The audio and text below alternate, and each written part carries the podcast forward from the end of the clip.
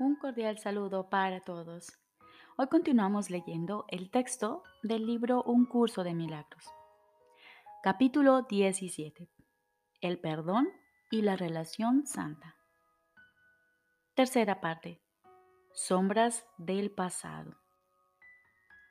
Jesús nos dice, perdonar no es otra cosa que recordar únicamente los pensamientos amorosos que diste en el pasado y aquellos que se dieron, que se te dieron a ti. Repito, perdonar no es otra cosa que recordar únicamente los pensamientos amorosos que diste en el pasado y aquellos que se te dieron a ti. Todo lo demás debe olvidarse. El perdón es una forma selectiva de recordar que no se basa en tu propia selección, pues las tenebrosas figuras que quieres hacer inmortales son enemigos de la realidad. Procura estar dispuesto a perdonar al Hijo de Dios por lo que Él no hizo. Las tenebrosas figuras son los testigos que traes contigo para demostrar que el Hijo de Dios hizo lo que no hizo. Puesto que las traes contigo, las oirás. Y tú que las conservas porque tú mismo así lo elegiste, no puedes entender cómo llegaron hasta tu mente ni cuál es su propósito. Representan el mal que crees que se te infligió. Las traes contigo solo para poder devolver mal por mal, con la esperanza de que su testimonio te permita pensar que otro es culpable sin que ello te afecte a ti hablan tan decididamente en favor de la separación que nadie que no estuviese obsesionado por perpetuar la separación podría oírlas. Te ofrecen las razones, entre comillas, por las cuales deberías entablar alianzas no santas a fin de apoyar los objetivos del ego y hacer de tus relaciones testimonios de su poder. Son estas tenebrosas figuras las que quieren santificar al ego ante tus ojos y enseñarte que lo que haces para mantenerlo a salvo es en realidad amor.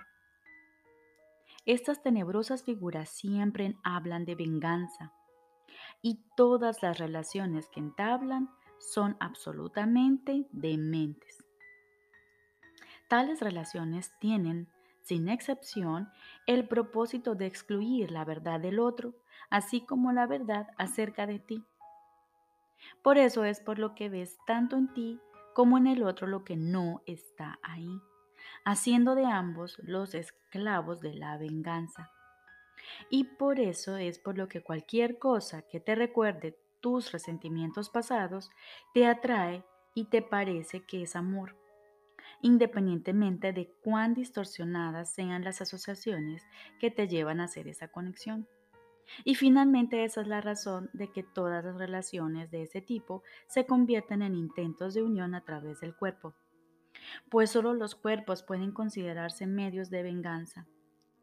Es evidente que los cuerpos son el foco central de todas las relaciones no santas. Has aprendido esto por experiencia propia. Pero de lo que tal vez no te das cuenta es que todas las razones que hacen que la relación no sea santa. Repito, pero de lo que tal vez no te das cuenta es de todas las relaciones que hacen que la relación no sea santa. Pues la falta de santidad procura reforzarse a sí misma, tal como la santidad lo hace, atrayendo hacia sí lo que percibe como afín a ella. No es con el cuerpo del otro con el que se intenta la unión en la relación no santa, sino con los cuerpos de los que no están ahí.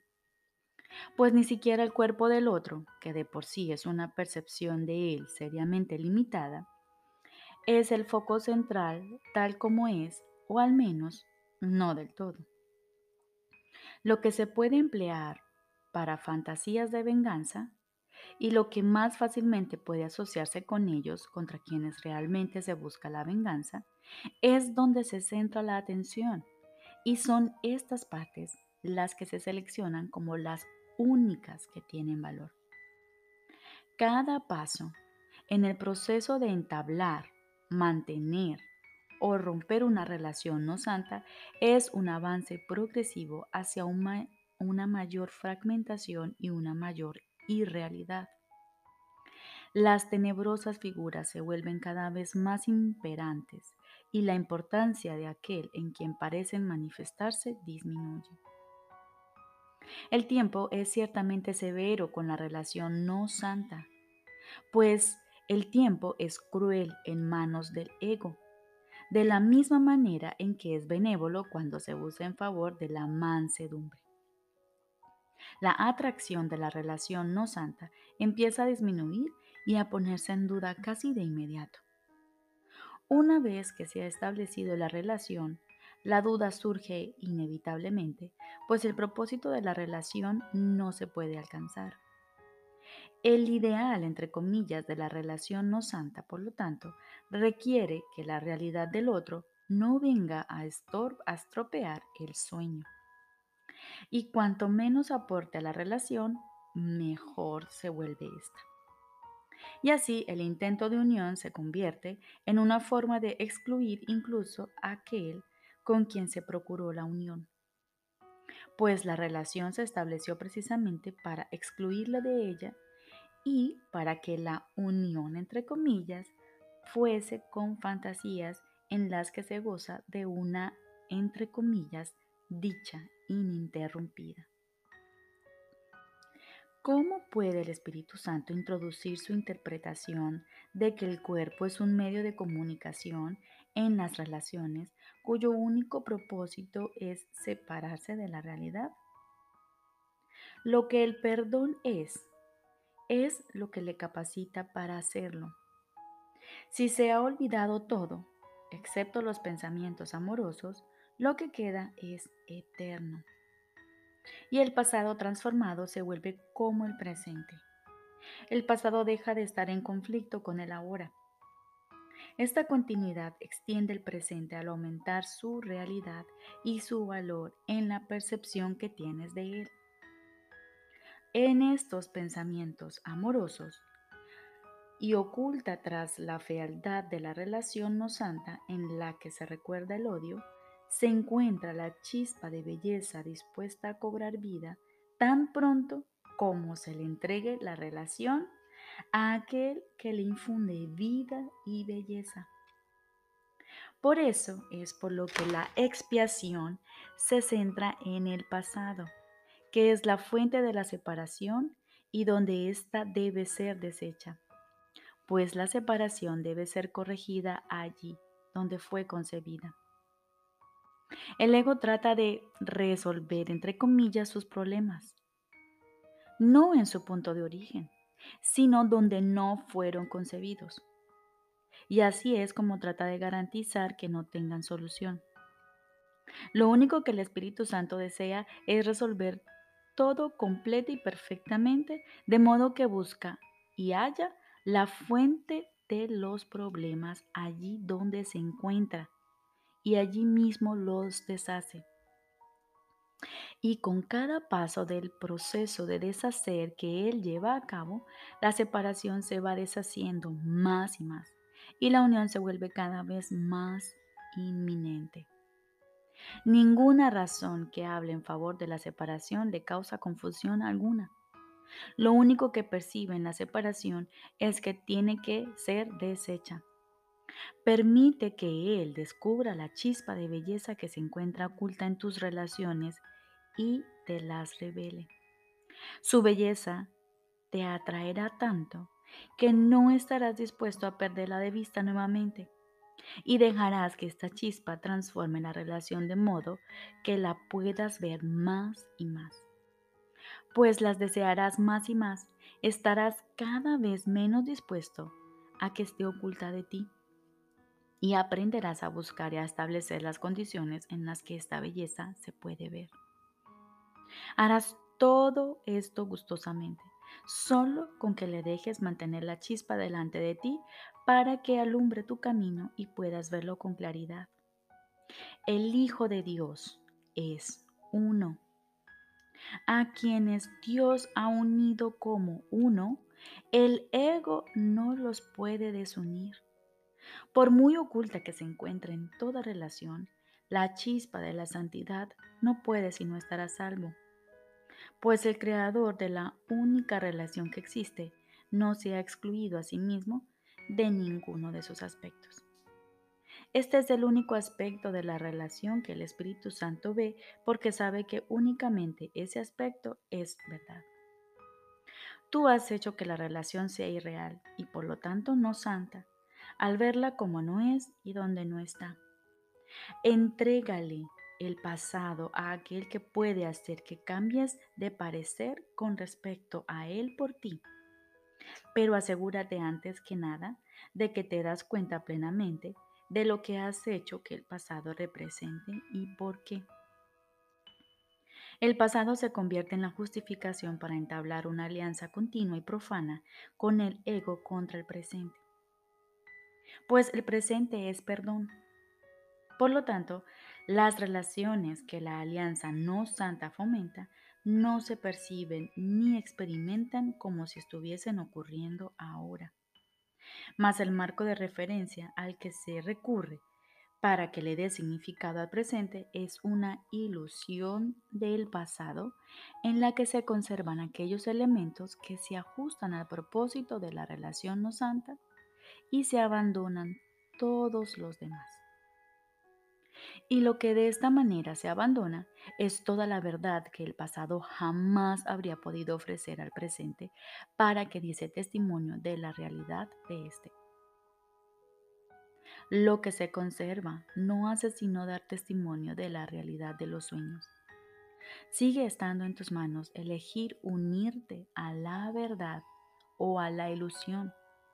Pero recuerda que elegir una es abandonar la otra.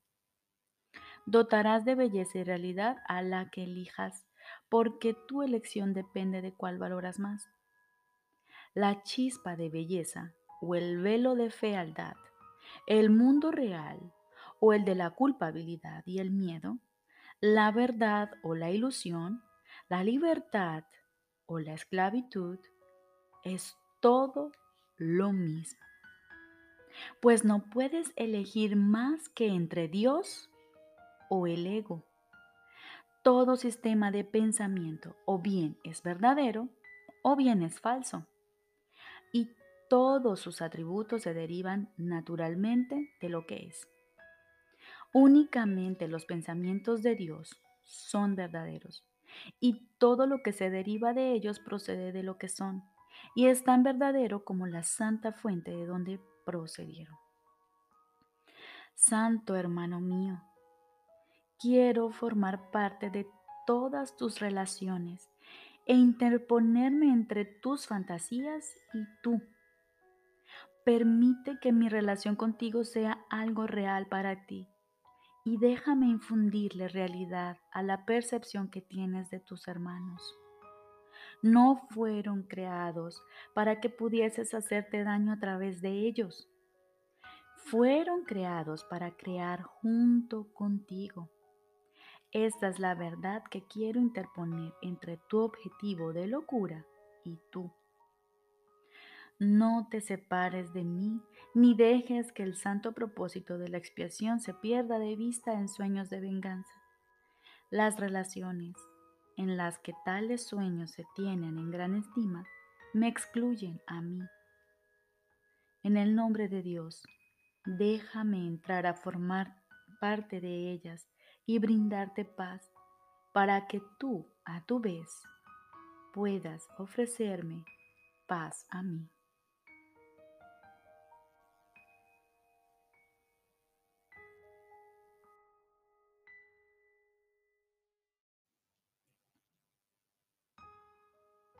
Ahora continuamos con el libro de ejercicios.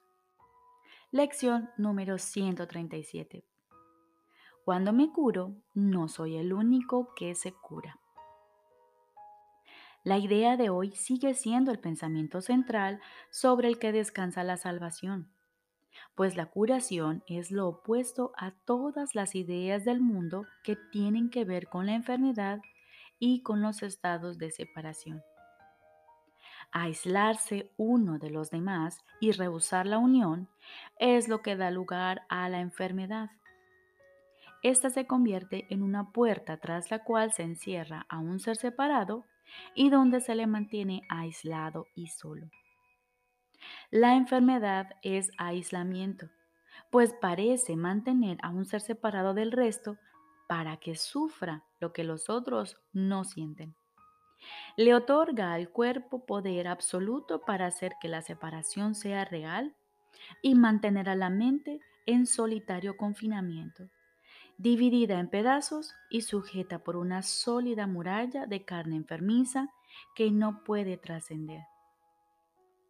El mundo acata las leyes que la enfermedad apoya, pero la curación opera aparte de ellas. Es imposible que alguien pueda curarse solo. En la enfermedad, él no puede sino estar aparte y separado. Mas la curación es el resultado de su decisión de ser uno solo nuevamente y de aceptar su ser con todas sus partes intactas e incólumes. En la enfermedad, su ser aparenta estar desmembrado y desprovisto de la unidad que le da vida. Mas la curación se logra al él comprender que el cuerpo no tiene poder de atacar la universal unicidad del Hijo de Dios. El propósito de la enfermedad es demontar, perdón, es demostrar que las mentiras son verdad. Repito, el propósito de la enfermedad es demostrar que las mentiras son verdad. Mas la curación demuestra que solo la verdad es verdad. La separación que la enfermedad pretende imponer en realidad jamás ha tenido lugar. Curar es meramente aceptar lo que siempre ha sido la simple verdad, lo cual seguirá siendo exactamente como siempre fue. No obstante, a los ojos acostumbrados a las ilusiones se les debe mostrar que lo que contemplan es falso. Así pues, la curación, que la verdad nunca necesitó, tiene que demostrar que la enfermedad no es real. La curación podría considerarse, por lo tanto, como un antisueño que desplaza al sueño de enfermedad en nombre de la verdad, pero no en la verdad en sí. Así como el perdón pasa por alto todos los pecados que nunca se cometieron, la curación desvanece las ilusiones que jamás tuvieron lugar. Y así como el mundo real emergerá para ocupar el lugar de lo que nunca sucedió realmente, la curación ofrecerá restitución para los estados imaginarios e ideas falsas que los sueños han sido o han ido tejiendo y convirtiendo en cuadros de la verdad.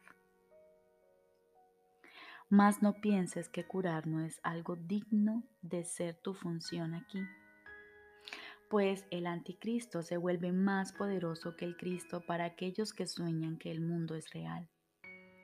El cuerpo parece ser más sólido y más estable que la mente, y el amor se convierte en un sueño, mientras que el miedo continúa siendo la única realidad que puede verse, justificarse y entenderse plenamente. Así como el perdón desvanecerá con su luz todo pecado y el mundo real ocupará el lugar de lo que has fabricado, asimismo la curación reemplazará las fantasías de enfermedad con las que nublas la simple verdad. Cuando se haya visto desaparecer la enfermedad, a pesar de todas las leyes que sostienen que es real, todas las preguntas habrán quedado contestadas y entonces se dejará de valorar y obedecer dichas leyes. La curación es libertad, pues demuestra que los sueños no prevalecerán contra la verdad. La curación es algo que se comparte y mediante este atributo demuestra que las leyes que son diferentes de las que sostienen que la enfermedad es inevitable son más poderosas que las leyes enfermizas que sostienen lo contrario. La curación es fuerza, pues con su tierna mano se supera la debilidad y las mentes que estaban amuralladas en un cuerpo quedan liberadas para unirse a otras mentes y así ser fuertes para siempre. La curación, el perdón y el feliz intercambio del mundo del dolor por uno en el que la tristeza no tiene cabida son los medios por los que el Espíritu Santo te exhorta a que lo sigas. Sus dulces lecciones te enseñan cuán fácilmente puedes alcanzar la salvación y cuán poca práctica necesitas para dejar que sus leyes reemplacen a las que tú promulgaste para mantenerte prisionero de la muerte. Su vida se vuelve la tuya propia al tú extender la poca ayuda que Él te pide para liberarte de todo lo que jamás te causó dolor. Y a medida que te dejas curar, te das cuenta de que junto contigo se curan todos los que te rodean, los que te vienen a la mente, aquellos que están en contacto contigo y los que parecen no estarlo. Tal vez no los reconozcas a todos, ni comprendas cuán grande es la ofrenda que le haces al mundo cuando permites que la curación venga a ti. Mas nunca te curas solo. Legiones y legiones de hermanos recibirán el regalo que tú recibes cuando te curas. Los que se han curado se convierten en los instrumentos de la curación y no transcurre tiempo alguno entre el instante en que son curados y aquel en que toda la gracia de curación le es dada para que ellos a su vez la den. Lo que se opone a Dios no existe y aquel que no lo acepta en su mente se convierte en un refugio donde los que están cansados pueden hallar descanso. Pues ahí es donde se otorga la verdad y ahí es donde todas las ilusiones se llevan ante la verdad. ¿No le ofrecerías refugio a la voluntad de Dios? Pues con ello solo estarías invitando a tu ser a estar en su propia casa. ¿Y podría acaso rechazarse semejante invitación? Pide que ocurra lo inevitable y jamás fracasarás. La otra opción es pedir que lo que no puede ser sea. Y esto es algo que jamás podrá tener lugar. Hoy pedimos que solo la verdad ocupe nuestras mentes, que los pensamientos de curación vayan en este día desde lo que ya se ha curado a lo que todavía tiene que curarse, conscientes de que ambas cosas ocurrirán al unísono. Cuando el reloj marque la hora, recordaremos que nuestra función es permitir que nuestras mentes sean curadas para que podamos llevar la curación al mundo e intercambiar la maldición por bendiciones, el dolor por la alegría y la separación por la paz de Dios. ¿No vale la pena acaso dar un minuto de cada hora a cambio de semejante regalo? ¿Y no es un poco de tiempo una ofrenda insignificante a cambio del regalo de lo que lo es todo? Mas debemos estar preparados para semejante regalo. De modo que comenzaremos el día dedicando 10 minutos a los pensamientos que siguen a continuación con los cuales también lo concluiremos por la noche. Cuando me curo, no soy el único que se cura.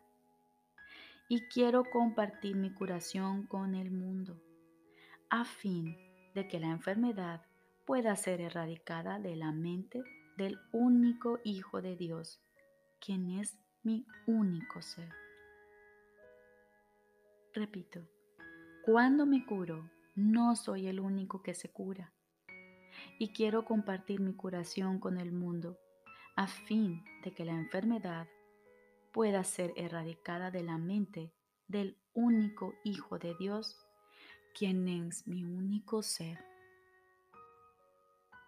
Permite que la curación se efectúe a través de ti hoy mismo. Y mientras reposas serenamente, prepárate a dar tal como recibes y conservar únicamente lo que das y a recibir la palabra de Dios para que ocupe el lugar de todos los pensamientos absurdos que jamás se concibieron.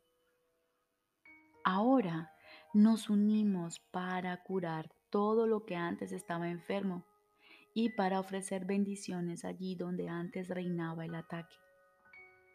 No nos olvidaremos de esta función al transcurrir cada hora, sino que recordaremos nuestro propósito con este pensamiento. Cuando me curo, no soy el único que se cura.